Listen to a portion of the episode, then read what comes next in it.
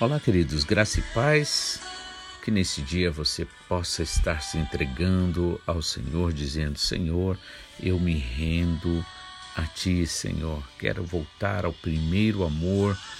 Quero verdadeiramente sentir Tua graça. Quero sentir o tocar do Senhor na minha vida. Quero também, Pai, tocar no Senhor, sentir a Tua graça, curar o meu interior, curar minha alma os meus sentimentos, meu coração, lavar-me e purificar-me de todos os meus pecados.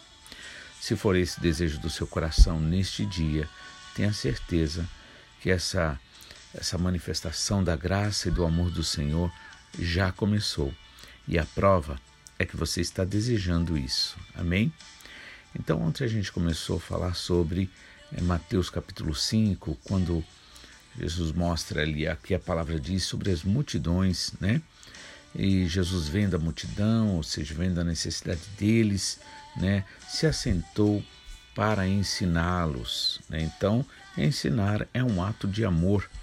Então, quando nós ensinamos, falamos da palavra do Senhor para as pessoas, quando nós desejamos que essas pessoas acertem, que tenham uma vida de alegria, de felicidade, que só é encontrado em Jesus Cristo, então você está fazendo discípulos, né? E aí eu estava falando sobre a diferença entre ser parte da multidão e ser discípulo, né? Então veja só que quem se aproxima de Jesus são os discípulos dele, né? E aí a Bíblia diz então que no versículo 2, capítulo 5 de Mateus, né, versículo 2, e que o Senhor Jesus começou a ensinar aquela multidão, ensinar aos discípulos a todos, dizendo o quê? Né? Bem-aventurado os pobres de espírito, pois deles é o reino dos céus. Amém? Então eu tinha falado que era uma prática comum dos mestres se assentarem, né, por exemplo, numa posição mais alta, quando eles estavam ali para ensinar. Né? E a gente vê então a disposição dos discípulos que normalmente estão assentados aos pés do Mestre. E quando nós nos assentamos aos pés de Jesus, como Maria, né, ali que escolheu a melhor parte o fez, não só Maria foi ali alimentada, cheia de alegria, mas o Senhor Jesus se alegrou com ela, porque viu que Maria realmente estava dando importância àquilo que ele estava falando. Você sabe como é importante quando as pessoas dão importância para o que você está falando, não é verdade? Seja você um pai, uma mãe, um, um amigo, um, um superior, né? seja lá quem for, né? Quando você está falando para as pessoas, é, manifestando assim no, aquilo que está no seu coração, que você deseja o melhor para as pessoas, você sabe o quanto é importante quando as pessoas dão ouvidos, quando as pessoas né, dão importância. Né? E assim também Jesus. E aí Jesus começa a ensiná-los. No mundo que a gente vive, é, nesse mundo de engano, nesse mundo de tropeço, por assim dizer, né? É, nós sabemos que para esse mundo o mais importante é dinheiro, o mais importante é barulho, o mais importante é brilho, é glória, é grandeza, né? Coisas do tipo assim.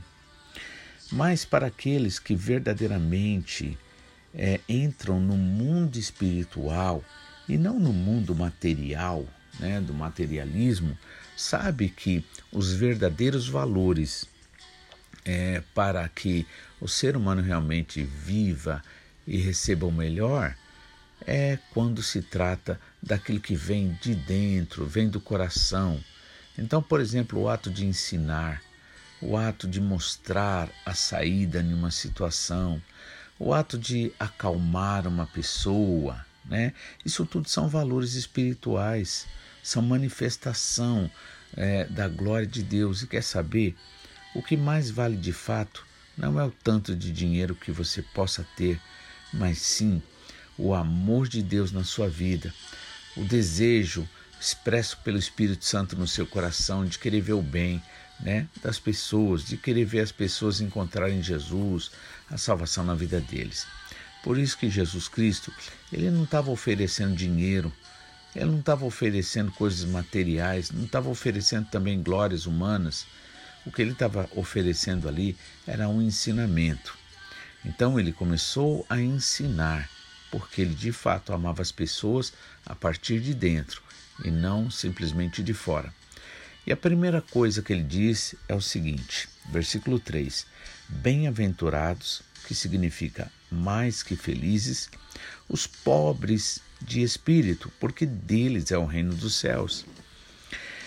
Então aqui, né, como eu acredito que você já ouviu, né, eu falar que pobre nesse caso não significa o pobre que não tem dinheiro ou que tem uma vida simples, né? Aliás, é tão comum as pessoas dizerem assim que aquela pessoa é humilde porque aquela pessoa não tem dinheiro, porque talvez aquela pessoa não tenha uma formação é, numa faculdade, né? não tenha estudos, né? vive de uma forma simples. Né? É bem verdade que é, é possível uma pessoa ser humilde é, dentro das condições dela. Né? Só que a pobreza aqui que Jesus está falando está nada tem a ver nesse caso com a pobreza, a falta de dinheiro, mas aqui ele está falando do coração. Pessoas que são humildes, pessoas que realmente é, estão abertas e desejam né, é, crescer, é, ganhar maturidade, desejam o melhor que o Senhor deseja na vida delas. Enquanto o rico é aquele que se acha autossuficiente, é aquele que é, muitas vezes realmente pode até ser o cara rico em dinheiro que confia no dinheiro e aí se acha prepotente, se acha melhor que os outros, né?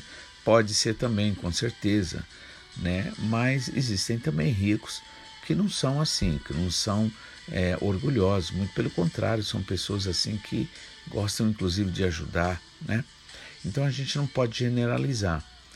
Então, no caso, mas aqui Jesus está se expressando exatamente aquele que é pobre de espírito, ou seja, significa aquele que está aberto para receber de Deus, enquanto o rico de espírito é aquele que, na verdade, ele acha que sabe tudo, que não precisa de nada, que confia, seja a sua riqueza, seja a sua sabedoria, seja é, as suas, é, sei lá, riquezas, seja lá o que for, né? Sua beleza.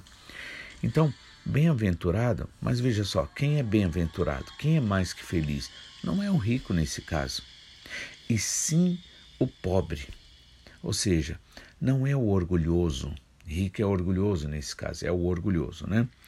Não é o orgulhoso, e sim é o humilde, né? Aquele que verdadeiramente sabe aproveitar o melhor que Deus tem oferecido para ele. Então, mais que felizes são os pobres de espírito. E por quê? Porque deles é o reino dos céus. Veja só, que coisa interessante. Por que é tão importante a gente buscar e pedir humildade ao Senhor? Porque quando nós é, nos humilhamos, nós temos uma visão mais clara da realidade. Quando nós nos humilhamos, nós damos direito ao Senhor de trabalhar por nós, porque Deus ama, né, aquele que sabe que de si mesmo ele nada pode, né? Não que ele não acredite na capacidade, nos dons naturais que Deus deu para eles. Não, não é isso. Ele sabe que ele tem capacidades, ele sabe que ele tem dons, mas a humildade dele começa quando ele entende que se não, se não fosse Deus, ele não teria nada, ele não poderia nada. Né? Enquanto aquele que é rico de espírito, ou seja, aquele que é orgulhoso, prepotente, ele despreza que se Deus não tivesse dado a inteligência, tivesse dado a saúde, outras capacidades, ele não poderia fazer nada. Então, por isso que existe uma razão, o porquê o pobre de espírito ou o humilde, ele é mais que feliz, porque é para esses que o Senhor oferece graça, alegria, amor, entendimento, sabedoria, sabe? O Senhor é, oferece as coisas espirituais. A gente sabe no convívio como, como acontecem as coisas. Do tipo assim, você pode admirar uma pessoa famosa, uma pessoa muito bonita, dentro do padrão aí desse mundo, né? É, e você pode admirar aquela pessoa se veste bem, até falar bonito, a pessoa tem muito conhecimento. Mas à medida que você se aproxima dessa pessoa e percebe que ela é mesquinha, que ela é ruim, que ela não quer ajudar ninguém, que ela fica falando mal dos outros, que ela fica se achando melhor do que os outros, que ela despreza os outros, o que, que acontece? Aquela beleza, aquela, aquele dinheiro da pessoa, aquela, é, aquela, aquele lado glamouroso da pessoa, já sinceramente se torna até uma coisa, é, vamos dizer assim, que faz você ter embrulho no estômago, né?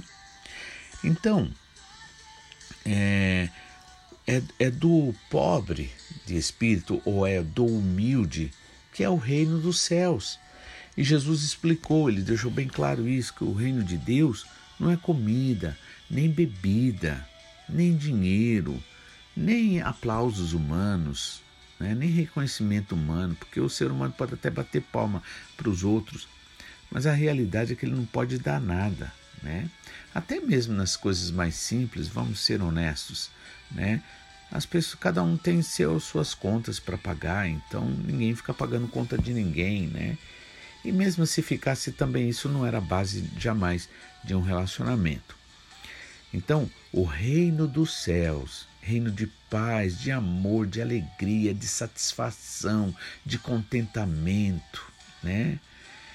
Esse, né, isso tudo é oferecido a quem? Aos pobres. Por isso que a Bíblia diz que Deus ele é, ele busca, né, aqueles que estão, né, no, no, nos patamares mais baixos. A graça de Deus alcança essas pessoas. A Bíblia diz também que é, isso é loucura para os homens. Né? As pessoas acham que quem tem que estar bem é aquele que tem de todas as coisas aí né, que o mundo oferece. Mas Jesus disse que o reino dos céus é para os humildes. Então, o que, que você prefere?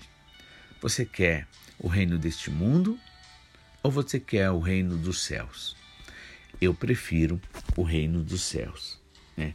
porque eu sei que um dia tudo isso aqui na terra, tudo, absolutamente tudo, um dia vai se deteriorar. Mas como Jesus Cristo disse, aquilo que você não vê é eterno, né? Então, o reino de Deus, que não é comida, não é bebida, não é dinheiro, não é, é alegria da carne, o reino de Deus, que é paz, amor, né, verdade, tudo de bom assim, né? Esse aí pertence a você que ama o Senhor, a você que reconhece, apesar de ter dons e capacidades, você sabe que nada seria possível se o Senhor não nos desse, se ele não nos abençoado, não tivesse nos abençoado, né?